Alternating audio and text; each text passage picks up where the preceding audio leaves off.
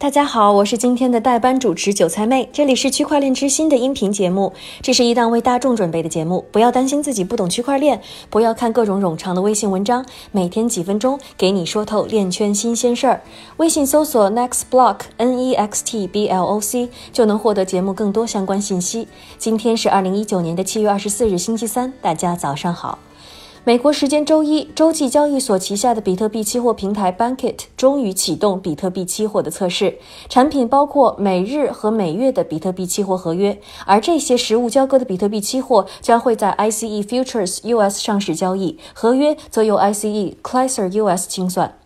我们在去年底的节目中就和大家说过，Bankit 计划上线比特币期货的消息，一直拖到现在，可谓是千呼万唤始出来。原因是美国商品期货交易委员会 CFTC 花了大量时间调查平台的合规程序以及可能对市场产生的影响，而为了保证安全，Bankit 提供一个实体的冷钱包仓库，而不是依赖相对不透明的交易所云服务器来管理自己的私钥。另外，Bankit 采用双键安全技术，客户使用私钥存取资金，而仓库则使用公钥发放资金，类似实体银行的保险箱。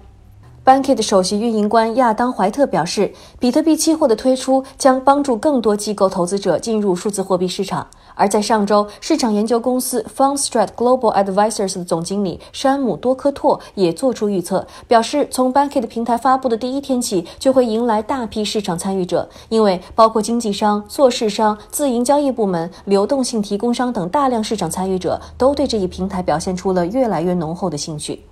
说完了 Banky 的消息，下面的时间还是交给韭菜哥，他为我们准备了一组链圈的最新快讯。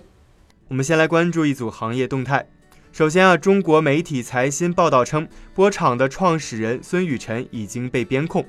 中国互联网金融风险专项整治小组办公室已经就孙雨晨涉嫌非法集资、洗钱、涉黄、涉赌等问题，建议公安机关对其立案调查。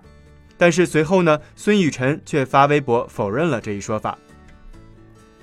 国外方面，美国的孵化器南山加速器正式宣布与必用达成了战略合作，将共同推进区块链相关应用的发展。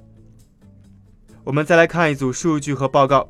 首先，芝加哥会计公司 BTVK 最近发布了报告称，比特币等数字货币交易不受法律约束的时期正在进入最后阶段。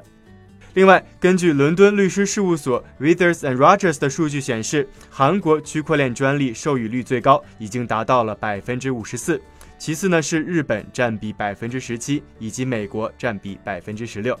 今天的链圈名人点评来自比特币投资者和企业家 Alistair Milne，他发推表示，在过去的十二个月中，Coinbase 已经注册了八百万的新用户，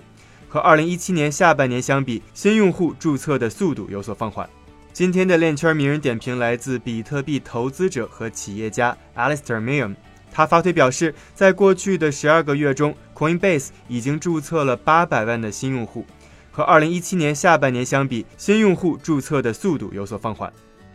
感谢韭菜哥的分享。想要获得节目文字版，欢迎关注微博区块链之心 Next Block，也欢迎你在微博、微信平台或节目下方留言给我，参与节目互动。我是韭菜妹，我们明天再见。